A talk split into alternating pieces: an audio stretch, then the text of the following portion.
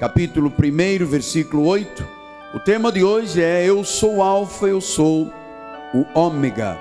Nós estamos conhecendo a deidade de Cristo, os nomes, as revelações, isto tudo com um objetivo que nós vamos conhecer mais profundamente neste dia. Vamos todos? Diz assim, versículo 8: Eu sou o Alfa e o Ômega, diz o Senhor Deus, aquele que é, que era e que há de vir, o Todo-Poderoso. Que esta palavra abençoe todos os corações. Oremos a Deus.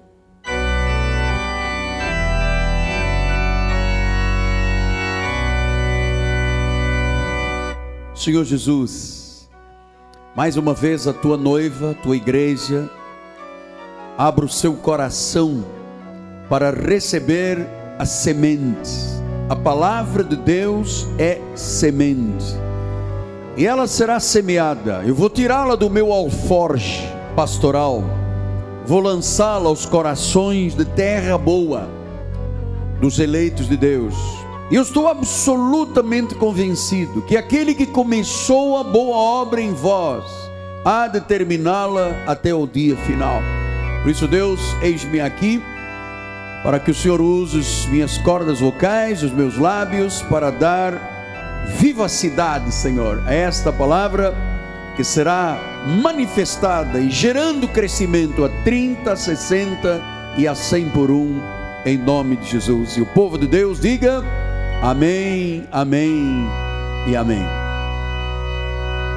Meus amados irmãos, minha família, povo de propriedade exclusiva de Deus, santos preciosos, aqueles que são selo do meu apostolado, meus filhinhos em Cristo Jesus. A função do apóstolo é sui generis. É sobre o nosso ministério que Deus investe para que a revelação da graça de Deus chegue ao coração da igreja e aperfeiçoe os santos, para que os santos tenham um bom desempenho nesta peregrinação de vida, com um bom testemunho. A minha função é a função mais magnífica que existe, que é de ouvir o coração de Deus e transmiti-lo para a igreja de Jesus. E hoje nós vamos conhecer um pouco mais desta revelação eh, dos, dos nomes de Jesus, da deidade de Cristo, no livro do Apocalipse. Na quarta-feira passada, e eu lhe recomendo que você adquira o CD da mensagem, eu disse que o livro do Apocalipse é cheio, é farto de revelação a respeito de Jesus e da sua deidade mais de 70, exatamente 72 nomes que são revelados, que são manifestações. Muitas vezes as pessoas leem a Bíblia e não se apercebem que dentro de um versículo está uma manifestação de um nome ou uma revelação de um nome. E nesse dia nós vamos estudar especificamente eu sou o alfa, eu sou o ômega. Talvez você pergunte, apóstolo, por que esta preocupação tão intensa que o Senhor sempre demonstra de querer que todos compreendam o que o Senhor compreende, que todos recebam o que o Senhor recebeu? Porque no livro de Jeremias, no capítulo 9, versículos 23 e 24, diz assim a palavra do Senhor. Jeremias 9, versículos 23 e 24 Estou caminhando aqui pela minha Bíblia também para poder acompanhar. 23 e 24. Dá para colocar, bispo? Vamos lá. Diz assim: Assim diz o Senhor: Não se glorie o sábio na sua sabedoria, nem o forte na sua força, nem o rico nas suas riquezas. Mas o que se gloriar, glorie-se nisto então Deus está ensinando a igreja em que, que se deve gloriar. Diz que não deve se gloriar na sabedoria humana, não deve se gloriar na riqueza, não deve se gloriar na carne. Ele disse: Conhece, em me conhecer e saber que eu sou o Senhor.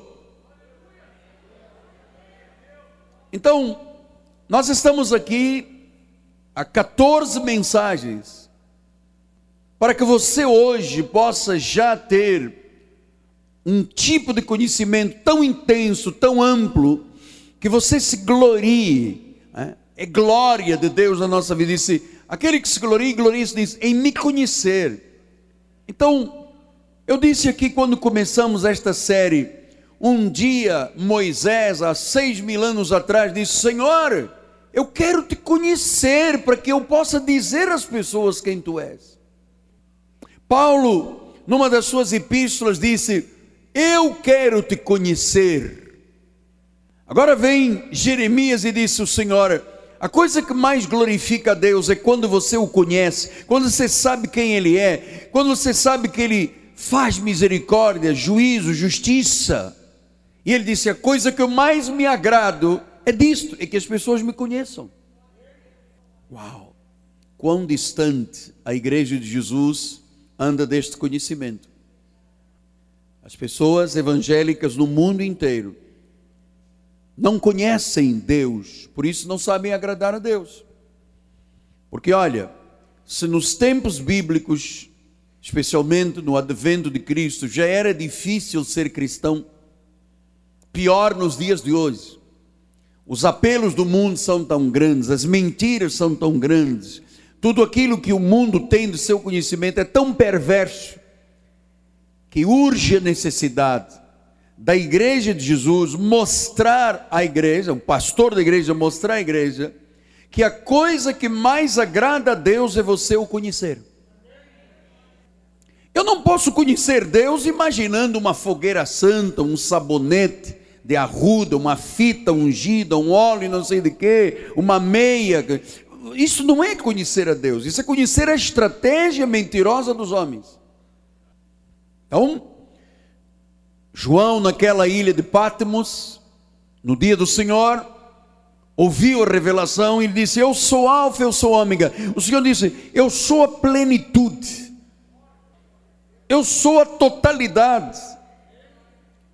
Eu sou a integralidade. Eu sou a perfeição. Porque esta palavra alfa e ômega, você está se referindo ao alfabeto grego alfa, é a primeira letra, ômega é a última letra. Então, é como se Deus dissesse entre A do nosso alfabeto e Z, mais de 700 nomes, títulos e revelações, do princípio ao fim. Por isso é que Deus disse: Olha, eu quero que você me conheça, isto me agrada, isto, isto traz glória à tua vida. Eu quero que você me conheça não como os homens me apresentam, mas como um Deus misericordioso, como um Deus de juízo, de justiça. E eu vou lhe dizer com mão sobre a Bíblia que a única forma de você conhecer Deus como misericórdia, juízo e justiça é quando você conhece a revelação da graça de Deus. Então ele disse: Eu sou a plenitude. Eu gosto quando as pessoas eh, dizem, Jesus é o meu suficiente Salvador. As pessoas estão dizendo, você está reconhecendo que Jesus é a plenitude. Se Ele é a plenitude, se Ele é o Alfa, se Ele é o Ômega, se Ele é a totalidade a integralidade, eu não preciso de mais nada. Eu preciso de conhecê-lo. Então, Hebreus 12, 2, ele volta e diz assim: olhe firmemente para o autor e o consumador. Aquele que é a totalidade, aquele que é a integralidade, aquele que é a plenitude, aquele que é o alfa e o ômega. Então, quando nós começamos a estudar e a falar Jesus é o alfa, é o ômega, isso está mostrando o que em síntese, apóstolo? A absoluta soberania de Deus está falando sobre o Deus que é absoluto sobre a história, é o Senhor da história, é o princípio e o fim da história, é o intermédio da história, e conforme o Apocalipse diz, ele é o que era, que é e que há de vir. Então, conhecer Deus gera glória para o ser humano e agrada ao Senhor. Meu amado, você pensa que agrada a Deus você lamber o pó da terra, ficar 50 horas de joelhos, vir para um monte? Isso não agrada a Deus. Porque você está adorando quem você não conhece. Agora, agrada a Deus quando você o conhece. Então, conhece os seus propósitos. Eu conheço Deus quando eu conheço os seus propósitos. Em Romanos 8, 28 a 30 diz assim: Sabemos todas as coisas que cooperam para o bem daqueles que amam a Deus, daqueles que são chamados segundo o seu propósito. Porque aos que de antemão conheceu também os predestinou para serem conformes à imagem de seu filho. Isto é um propósito de Deus a fim de que ele seja o primogênito, o primeiro, a primazia entre a igreja, entre muitos irmãos. E agora Deus quer que você acredite nisso. E aos que predestinou, chamou, e aos que chamou, justificou, e aos que justificou, glorificou. Se eu não conhecer isto aqui, a glória de Deus não está na minha vida e eu não agrado ao Senhor. Eu vou começar a criar uma série de doutrinas que são invenções dos homens, não, porque o homem tem livre arbítrio. Hein? Começa o homem a ser soberano e Deus a não ser Deus. Então Hebreus 13, 8 disse: Jesus Cristo, leia isso comigo, por favor. Jesus Cristo, ontem, hoje, é o mesmo e será para sempre. Claro, ontem ele era o Alfa, o Ômega, o Alfa e o Ômega, ele é o princípio e o fim, ele é A Z, ele é completo. O salmista, no Salmo 92, versículo 2, ele diz: Antes que os montes nascessem, se formassem a terra e o mundo, de eternidade a eternidade. Não, Alfa e Ômega. De A a Z. De eternidade a eternidade, tu és Deus.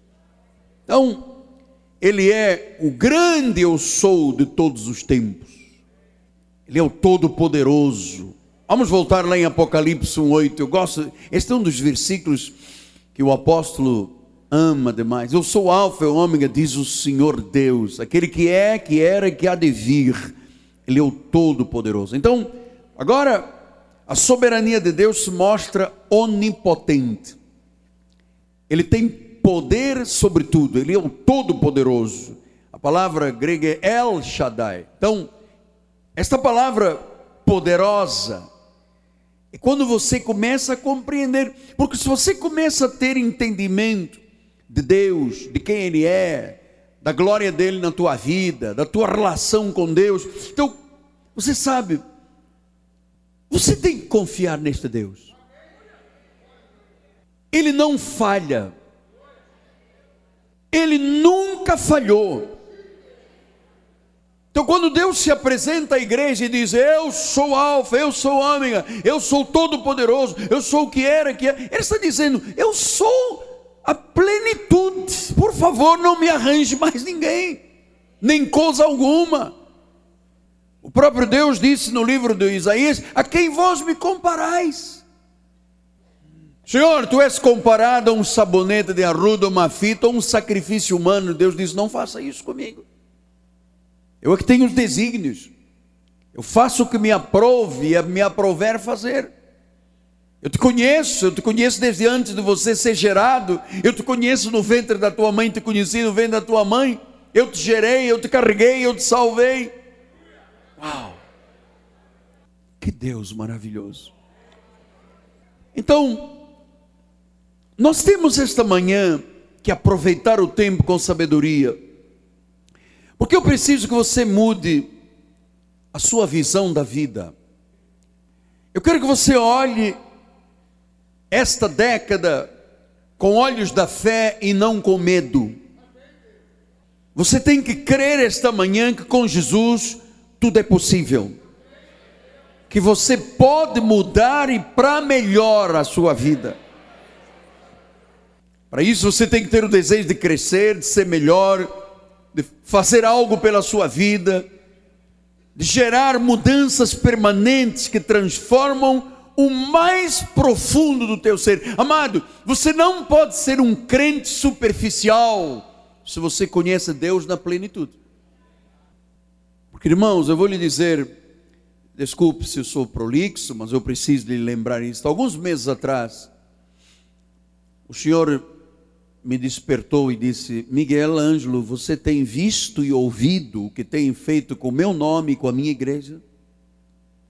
E eu me apercebo que esse é um clamor de Deus.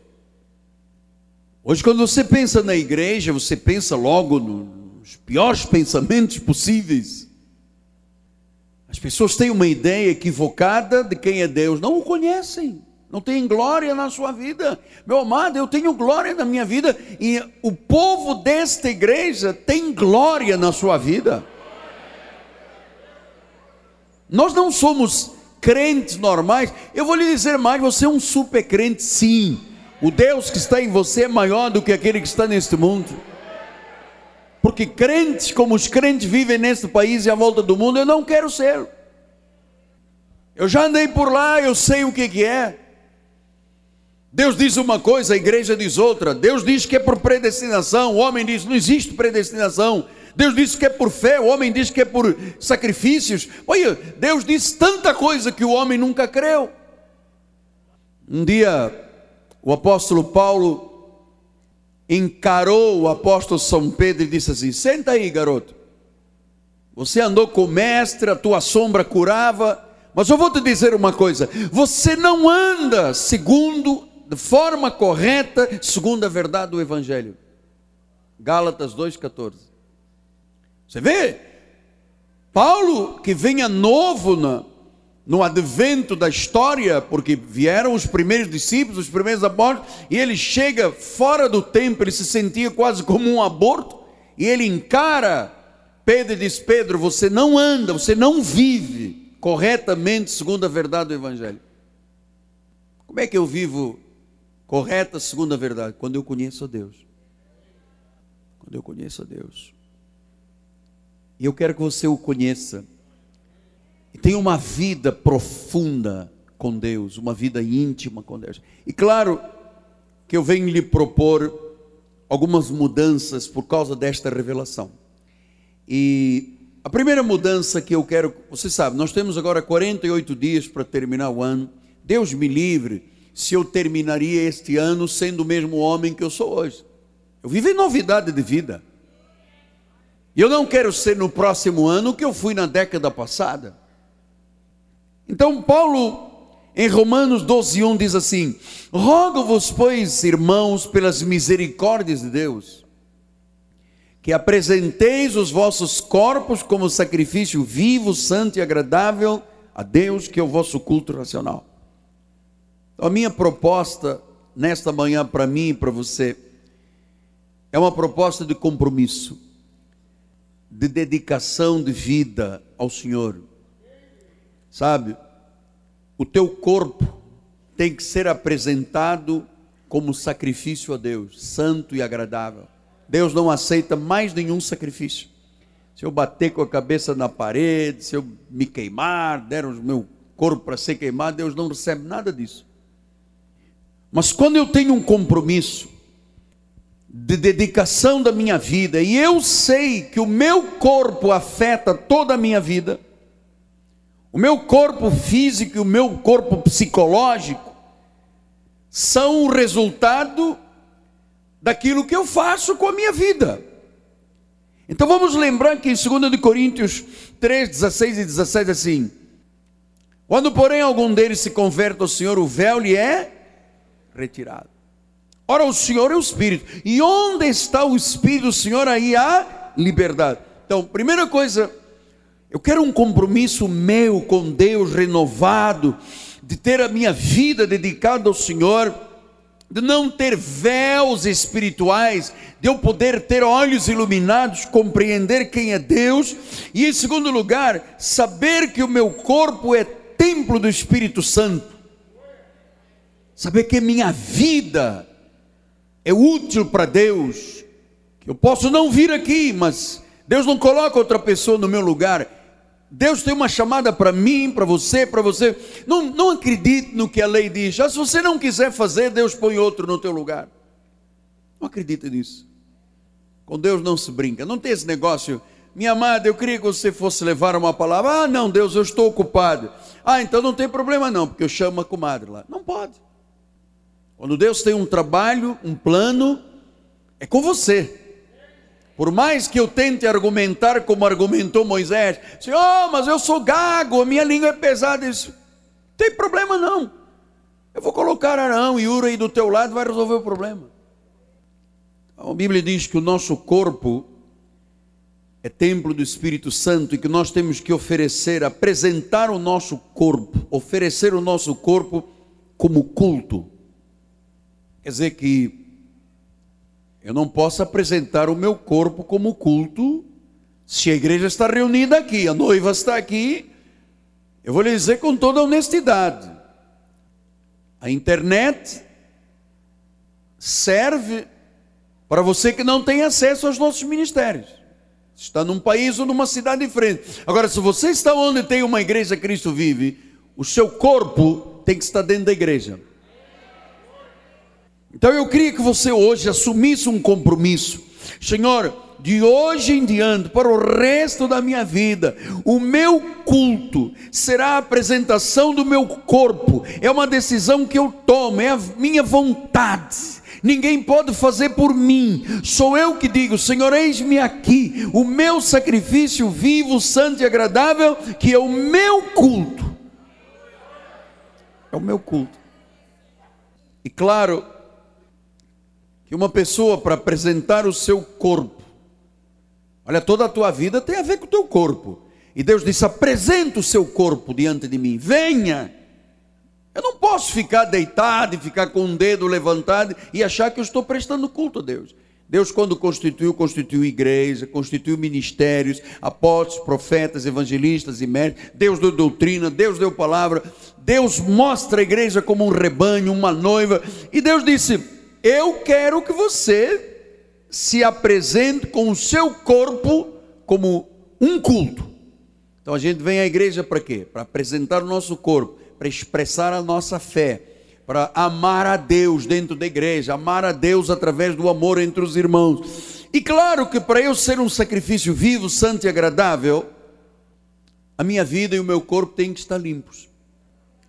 E Paulo diz isso em 2 Coríntios 7,1: Tendo, pois, ou amados tais promessas, purifiquemo-nos de toda impureza, tanto da carne como do espírito, aperfeiçoando a nossa santidade no temor do Senhor. Então, Paulo está dizendo que eu tenho que me purificar na carne e no espírito. Quer dizer que há coisas que contaminam a carne e há coisas que contaminam o espírito. E eu tenho que me purificar. Você sabe, eu não tenho destemor de Deus, porque é preciso destemor. É preciso não ter temor de Deus, é preciso não amar a Deus. Se eu estou na plenitude da revelação que é a graça, eu não tenho nenhum chamado para procurar um pregador da lei. Isso é envenenar, é, é, é gerar impurezas. E Paulo diz: ouça, ouça, você tem que se purificar das impurezas da carne e do espírito. Quer dizer que a carne tem impurezas, mas o espírito também às vezes se torna envenenado e impuro. E quando ouço um pregador dizendo, meu irmão, se você fumar, beber ou adulterar, vai para o inferno. Isso, isso, isso é uma conspurcação da palavra. O crente que ousa fumar, beber ou adulterar não vai para o inferno, ele é disciplinado, ele é corrigido, ele é açoitado. Mas o nome Deus não tira do livro da vida. Por isso é que ele diz: Eu quero que você me conheça como misericórdia. Então, purifique-se das impurezas, tanto da carne quanto do espírito. Por isso é que Judas 20 diz assim: Vós, porém, amados, edificando na vossa fé santíssima. A nossa fé é santíssima, não é santa, é santíssima. E esta fé tem que ser pura. 2 Coríntios 11, 3 diz assim: Receio que, assim como a serpente enganou a Eva com a sua astúcia, sejam também corrompidos a vossa mente e se apartem da simplicidade e pureza devidas a Cristo. Olha, ser cristão é ser puro. Se você eventualmente sente que o teu espírito não está purificado ou a tua carne, alto lá, vamos batalhar. Às vezes na linguagem, às vezes nos sentimentos, às vezes nos desejos. A verdade é que eu não posso permitir a minha fé se corromper. Fé não precisa de um pouco de jejum. Fé não precisa de um pouco de sacrifício. Fé não precisa que eu auxilie Deus com Não, a fé santíssima. Ele disse: cuidado, a serpente já enganou Eva com a sua astúcia. Então, cuidado para que você não seja corrompido na sua mente e se aparte da simplicidade e purezas que nós devemos a Deus. Você sabe, eu tenho muitos amigos conhecidos do mundo evangélico por todo lado. Mas eu não me sento com alguns. Porque senão eu poderia ser corrompido eu não deixaria, claro, mas poderia ser corrompido e a minha mente se apartar da simplicidade, porque a graça é simples. A lei é que é complicada. Sobe no monte, ajoelha, põe um caroço de milho, paga o preço, cuidado, demônio, diabo, agora. É muito complicado. Mas a graça é simples, é puro. É puro. Por isso eu me ressinto tanto quando alguém me acusa de uma coisa que eu não sou, não fiz. Eu, eu, eu fico para morrer. Por quê? Porque eu vivo isto que está aqui: pureza devidas a Cristo. Então, quando eu percebo que uma palavra pode me contaminar, eu digo: show passarinho. Quando vem alguém aqui, não, porque eu vi um livro, eu disse, amada, guarda, fica uma boa, amém. Porque eu sei, amado, como é difícil. João disse isso. Como é difícil o trabalho árduo para que a doutrina da graça de Deus que nós implantamos no coração se mantenha. De vez quando vem uma pessoa e diz: Olha, apóstolo, eu fui numa igreja da lei, mas é a mesma coisa da graça. A mesma coisa, apóstolo. Ah, é? A, mes a mesma. A mesma. Estar aqui ou estar numa igreja da lei é a mesmíssima coisa. Aqui o senhor diz que é por fé, né? Lá também é fé. Fé no sabonete, fé na meia, fé na fita, fé no óleo, é tudo por fé, é igualzinho. Igualzinho. É assim que se contamina a vida da pessoa. Eu não me deixo contaminar. Eu tenho um radar, um faro espiritual, que quando a coisa começa a soprar, eu digo: opa, está na hora de eu desligar. Ou se quer ligar, que às vezes eu estou esperando um programa nosso e vem lá uma pessoa e diz: Ah, os caminhos antigos. E todo mundo diz os caminhos antigos. E a Bíblia diz que o Senhor veio preparar um novo e vivo caminho e deixa os caminhos velhos. Então, começa, se você fica ali preso dois minutos, você se contamina. Você se contamina. O que você ouve e vê da lei ou do mundo vão contaminar o seu espírito. O que você come e bebe pode contaminar o seu corpo. Salmo 119, 140 diz assim: Puríssima, puríssima é a tua palavra. Por isso o teu servo a estima. Puríssima.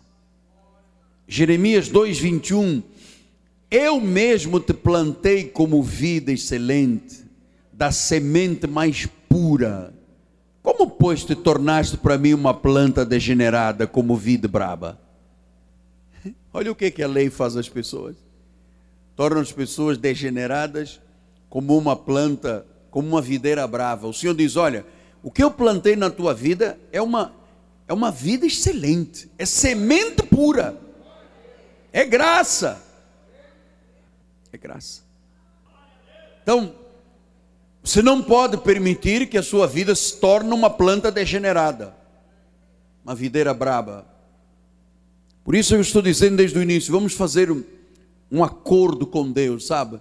De hoje em diante, Senhor, eu vou cuidar para que o meu corpo seja apresentado diante de Deus nos dias que a igreja tem de agenda ou me envolver o máximo possível. Vem aí o encontro das pessoas sós, eu vou estar, encontro dos casais, eu vou estar, encontro dos empresários, reunião do louvor, reunião da igreja. Amado, eu vou dizer uma coisa: não existe melhor investimento de vida do que você estar na casa do Pai.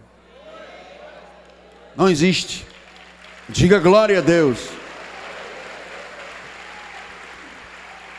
Efésios 5, 29 diz assim: Ninguém jamais odiou a sua própria carne, antes alimenta e dela cuida, como também Cristo faz com a igreja. Então, nós temos que cuidar para que o nosso corpo, a nossa carne e o nosso espírito estejam purificados. Estejam purificados. Você sabe, você, vocês, são pequenos detalhes. Você, a gente está lendo uma revista. E lá chega lá numa página assim, horóscopo. Aí você olha para o lado e não me vê, porque eu não estou lá.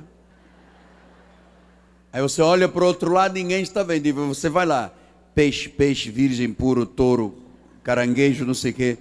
Oh, tá aqui do Siri. O que, que foi? Não saia hoje de casa que vai chover. Ah, é? Vai chover, tá bom. E as pessoas se amarram. Isso tudo vai contaminando. Tiago 3, 17 e 18 diz: A sabedoria, porém, lá do alto, é primeiramente pura. Depois ela é pacífica, é indulgente, é tratável, é plena de misericórdia, de bons frutos, é imparcial e é sem fingimento. Ora, é em paz que se semeia o fruto de justiça por os que promovem a paz. Então, interessante esta proposta que o Espírito nos faz esta manhã, apresentar o corpo como sacrifício vivo, santo e agradável. Paulo fez uma oração, eu rogo-vos pelas misericórdias de Deus, não deixe, não troque o seu culto por nada desta terra. Não deixe a sua carne se contaminar, não deixe o seu espírito se contaminar. Purificai-vos disso tudo, porque o corpo de um crente tem que estar puro, o espírito tem que estar puro, a fé tem que estar pura. 1 Tessalonicenses 4,4: Cada um de vós saiba possuir o próprio corpo em santificação e honra. 1 de Coríntios 9, 27. Eu esmurro meu corpo e o reduzo à escravidão, para que, tendo pregado a outros, não venha eu mesmo a ser desqualificado. Paulo está dizendo: eu vou ter controle sobre a minha carne, sobre o meu corpo, para que eu não seja desqualificado, para que eu não pregue aos outros e depois eu mesmo não viva. Tiago 1, 27 diz: A religião pura e sem mácula para com o nosso Deus e Pai é esta: visitar os órfãos, as viúvas nas tribulações e a si mesmo guardar-se incontaminado do mundo. A verdadeira religião é quando uma pessoa não se contamina com o mundo. Olha, porque o mundo faz uma pressão em cima. É o que eu disse. Há dois mil anos já era difícil ser cristão. Agora é muito pior, é muito mais difícil. Muito mais difícil. Para tudo há um apelo do mundo. A pessoa põe, vai comprar pasta de dentes. Aí o anúncio diz: sex appeal. Um apelo de sexo por causa dos dentes. O que, é que tem dentro a ver com, com a sex appeal? Não tem nada a ver. Você vai comprar sardinha. Parece uma mulata do Sargentelli rolando e você pensa: meu Deus, será que ela está dentro da lata de sardinha? Cabe que, que tem sardinha a ver com mulata do sargentério? Não tem nada, mas o apelo é esse. Então disse: não venha eu a ser desqualificado. Então, uma vida saudável na carne purifica inúmeras doenças.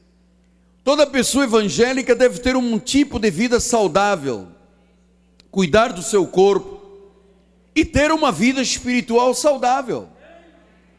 Então, se o crente sabe que exageros de comida trazem problemas, você sabe, eu, nós temos dito isso aqui inúmeras vezes, a minha esposa nas palestras sempre mostra. Quem vê cara não vê o interior da pessoa. Você sabe, uma pessoa que tenha um vírus, uma bactéria, que beije uma outra pessoa que tenha uma cárie passa o vírus para o sangue através da, da cárie. Um beijo pode passar AIDS, mesmo que as pessoas digam que não, passa. Se tiver cárie, passa. 34% das doenças de coração são fruto de problemas de dentes. Então nós temos que pensar: o meu corpo é coisa importante. Deus disse que eu me purifique do meu corpo e me purifique das coisas espirituais, não deixe impurezas. 1 Timóteo 4,16 ele diz isso: olha só, tem cuidado de ti mesmo, cuida do teu corpo. Pastor, mas eu não consigo comer menos do que 12 pães com manteiga por dia. Cuida do teu corpo. Pastor, o senhor sabe o que é torresmo? Sei. É bala de 762, mata. Sim, mas eu, eu sou como um, um quilo de torresminho misturado com farofa de dendê. Ave Maria! Você já morreu há muito tempo e ainda não deitou. Pastor, eu vou lhe dizer uma coisa: eu quando como frango, eu tiro a pele. É, mas você esconde debaixo da farofa. Depois olha para o lado, eu não estou lá e você. Mas eu não comi com o frango, não, comeu com a farofa, mas era a pele do frango. O estômago vai. Como é que chama o, o Patrício da novela? Eu esqueci agora. As irmãs da novela. Como é que chama aquele português? Guaraci. Guaraci? Ele é português com o nome de índio. Ó oh, Grisaldinha, então eu te amo tanto, tens que casar comigo. Não casas comigo, eu não quero ser teu amigo. Portuguesa esperto. É. Por que, que eu falei do, do Guaraci no meio da mensagem? Já, já, já, já estou me envenenando, já estou, já, já, já estou tirando a pureza. Cuida de ti e da doutrina Continua nesses deveres, porque fazendo assim, tu salvarás a ti mesmo e os teus ouvintes. Não é salvar para a eternidade, é salvar de problemas. Olha, amado, não tenha medo. Uma vez por ano, faça exame de sangue, vá ao médico. Há tanta gente que morre prematuramente, amado, porque diz isso é falta de fé. Aí a pessoa não sabe que Deus usa um médico, usa um remédio, usa uma máquina para curar uma pessoa. Usa a oração da fé que daqui a pouco vamos fazer e que vai curar. Então vamos combinar a partir de hoje, nosso corpo físico será apresentado sempre diante de Deus como culto. Vamos nos purificar de toda impureza, tanto da carne quanto do espírito. Número 2. Diz em Romanos 12, 2: Não vos conformeis com este século.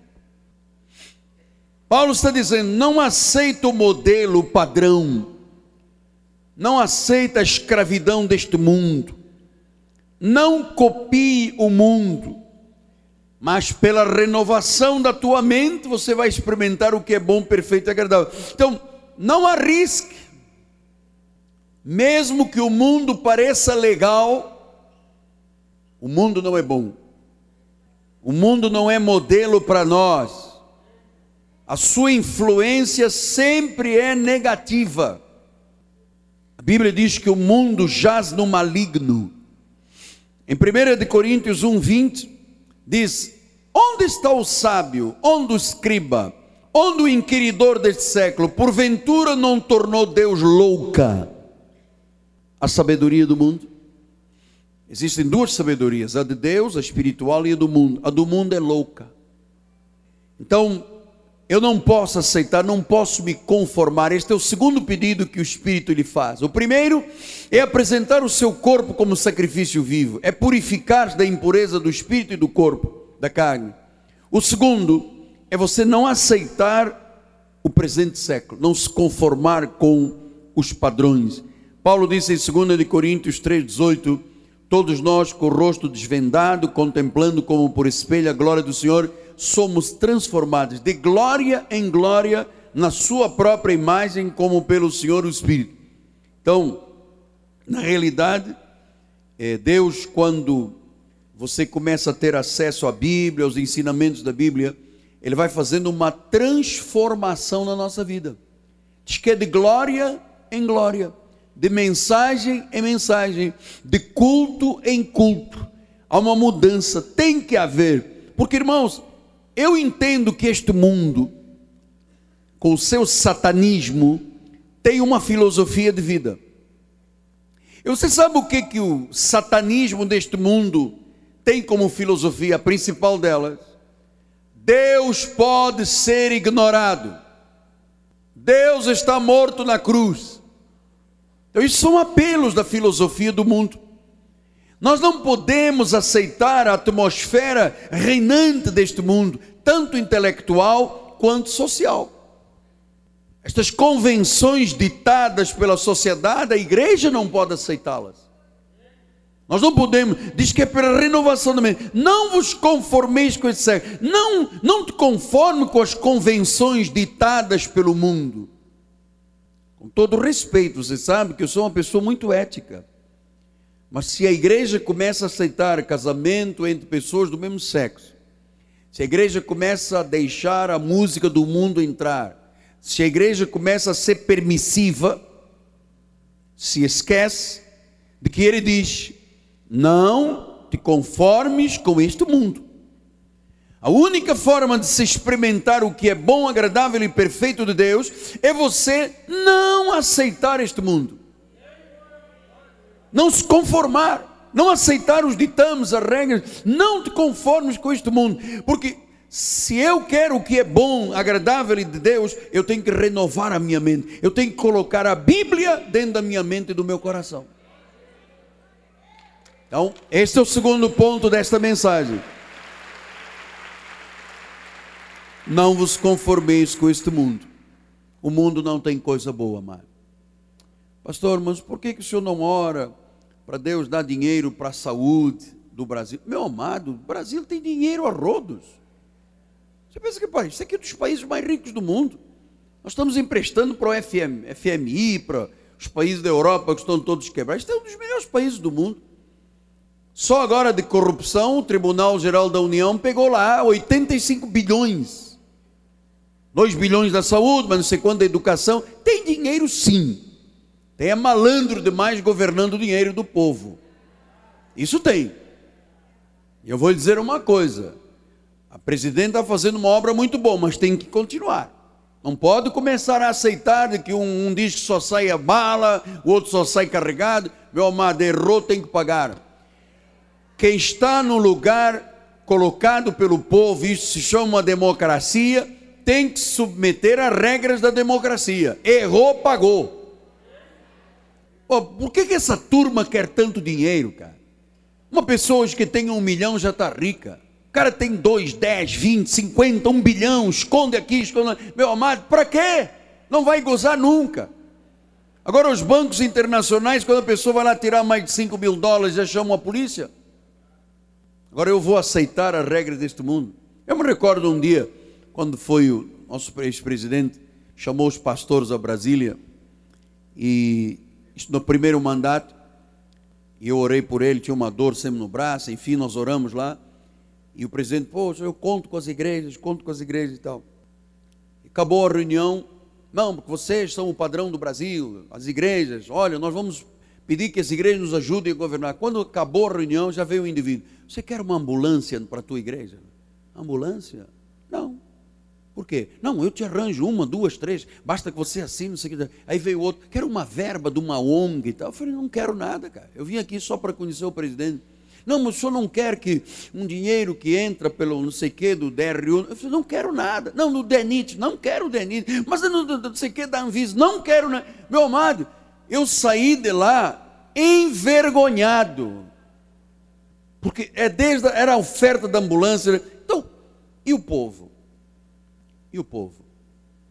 E você volta a dizer, sabe, isso não é bem minha, minha área, minha praia, mas deixa eu lhe dizer.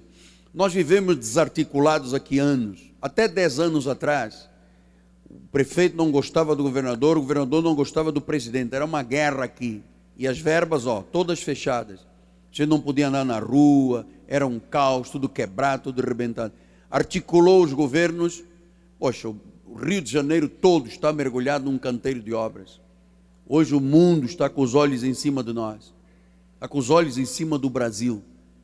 Só porque se freou um pouco, só porque apareceram regras novas e as pessoas agora estão com um pouco mais de receio. Mas vai a um hospital, Lourenço Jorge, de noite, ou Miguel Couto qual é o drama deste país. Pô. Teu filho quer estudar melhor, põe num colégio particular. Quer saúde melhor, põe num Golden Cross, não sei de que da vida. Então, pô, há de chegar um dia que nós, povo, temos que nos beneficiar desta riqueza deste país, amado. Este país é poderoso, pô. É poderoso, pô. Agora, eu não aceito nenhum modelo do mundo dentro da nossa igreja.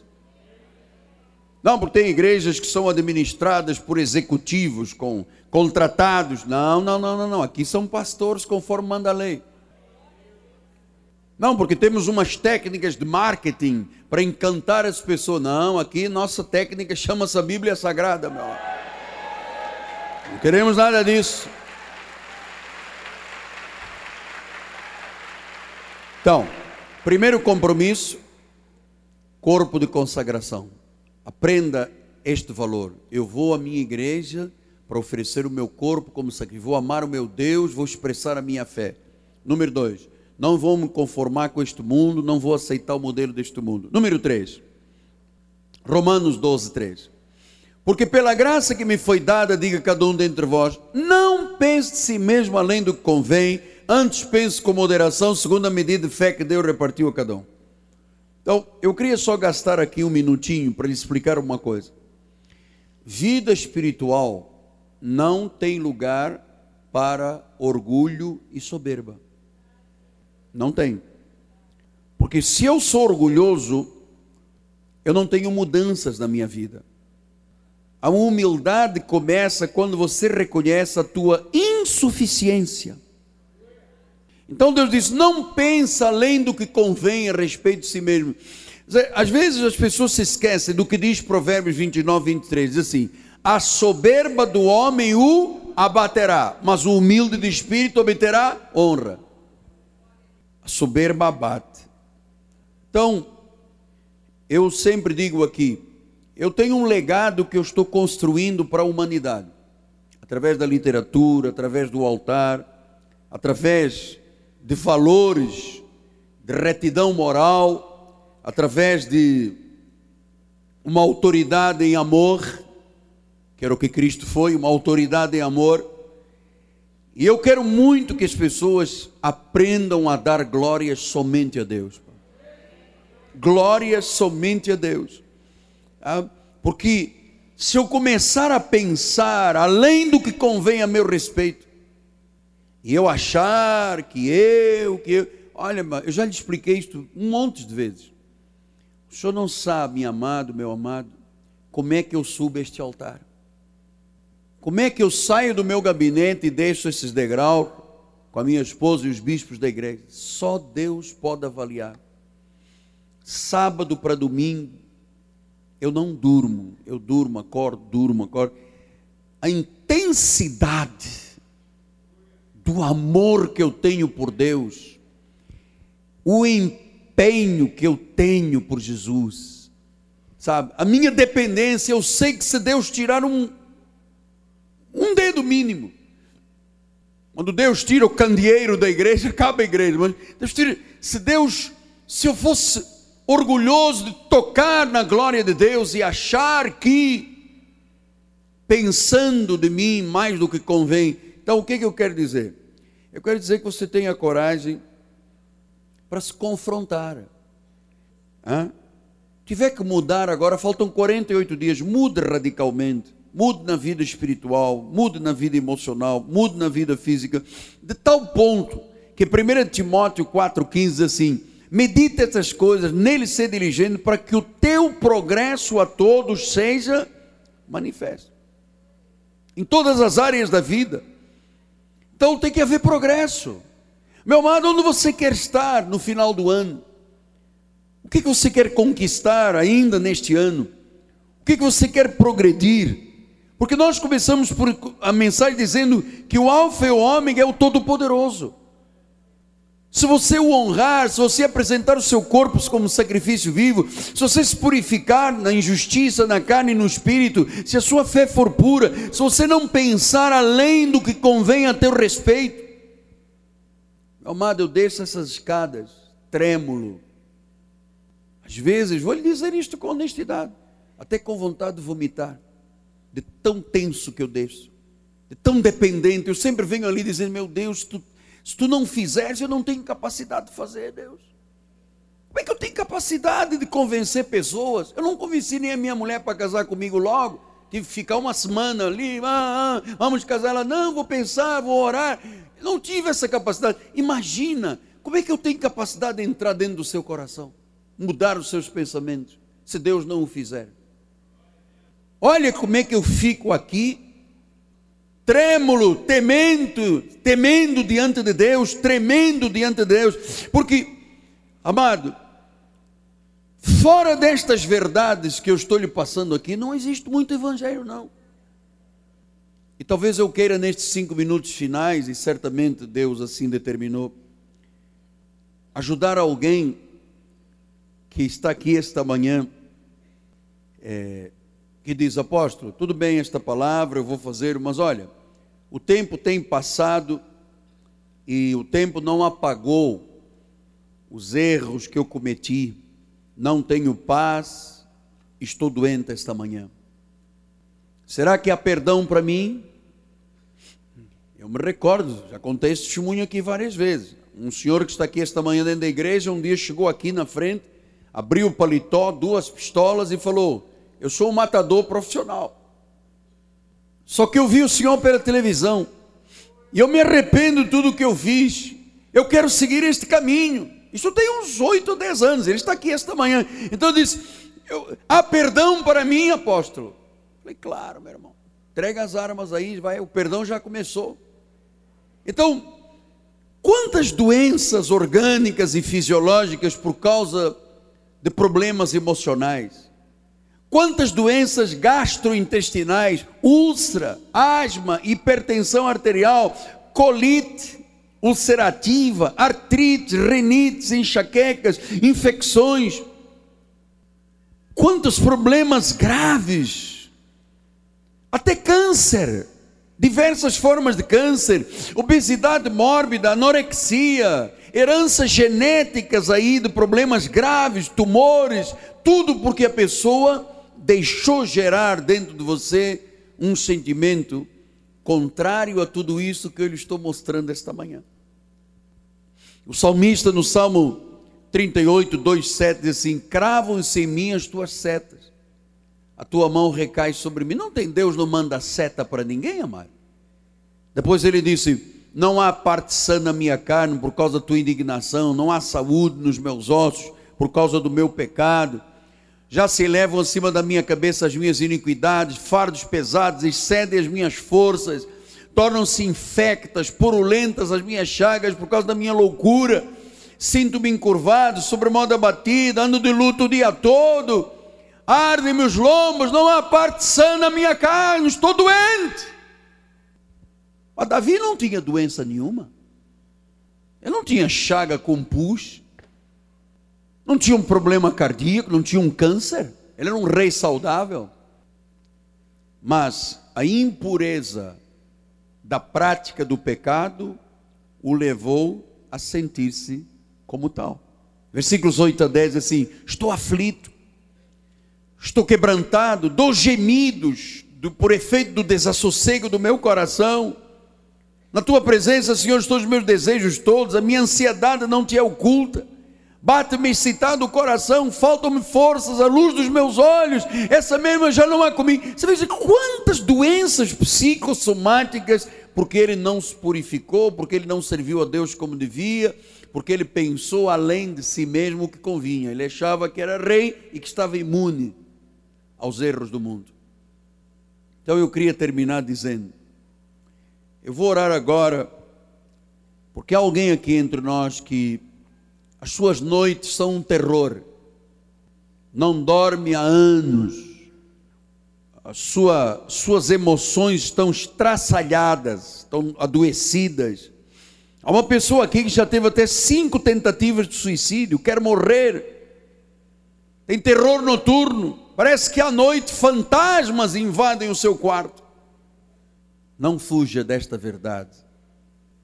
Hoje chegou o teu dia. Aceita o perdão de Deus e perdoe-se a si mesmo. Perdoe-se a si mesmo. Porque uma nova vida começará a partir desta oração. Curva sua cabeça. Ó oh Deus Todo-Poderoso muito obrigado porque tu és o Alfa e o Ômega. Tu és o Todo-Poderoso, Pai. E muito obrigado, Deus, porque tu pediste da igreja uma decisão, um compromisso.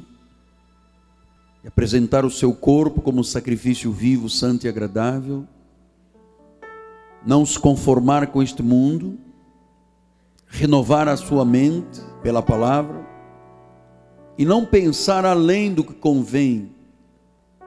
Uma vez este compromisso assumido, Pai, eu proclamo agora e libero desse altar uma palavra de cura. Libero agora uma palavra de milagre, Deus. Sexe pela raiz essa doença.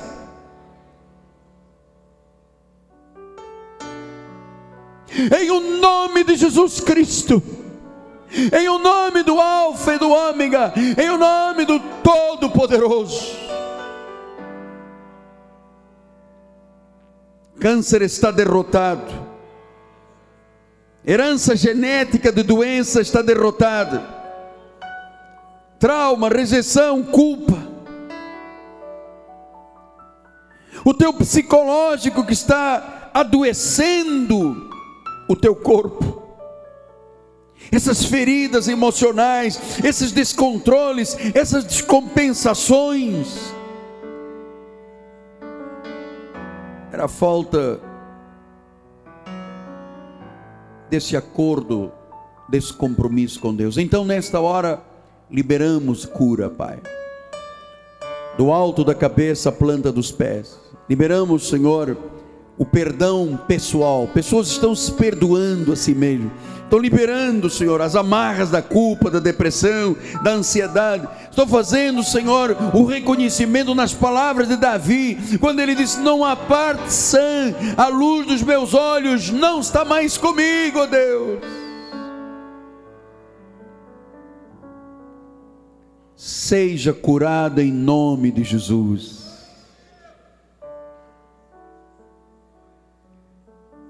O Espírito de Deus vai agora até essa célula degenerada, matadora e a destrói, a seca pela raiz.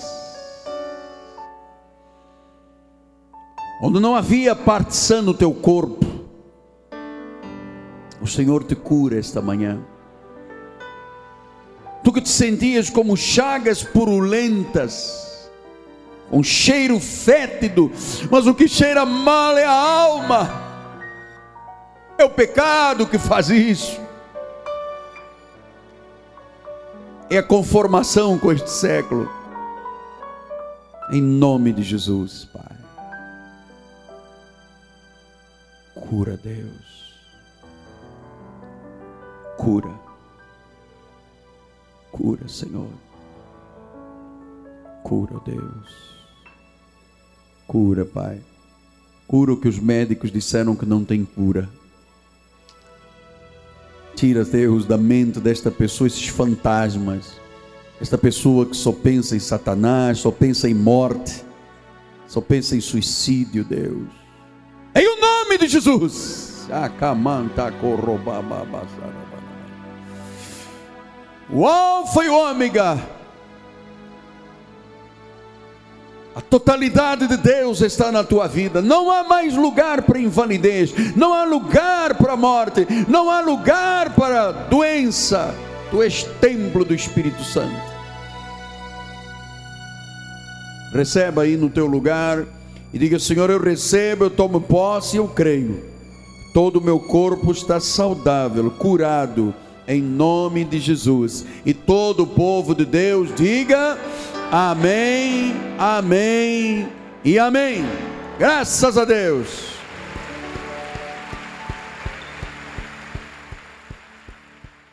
Glória a Deus.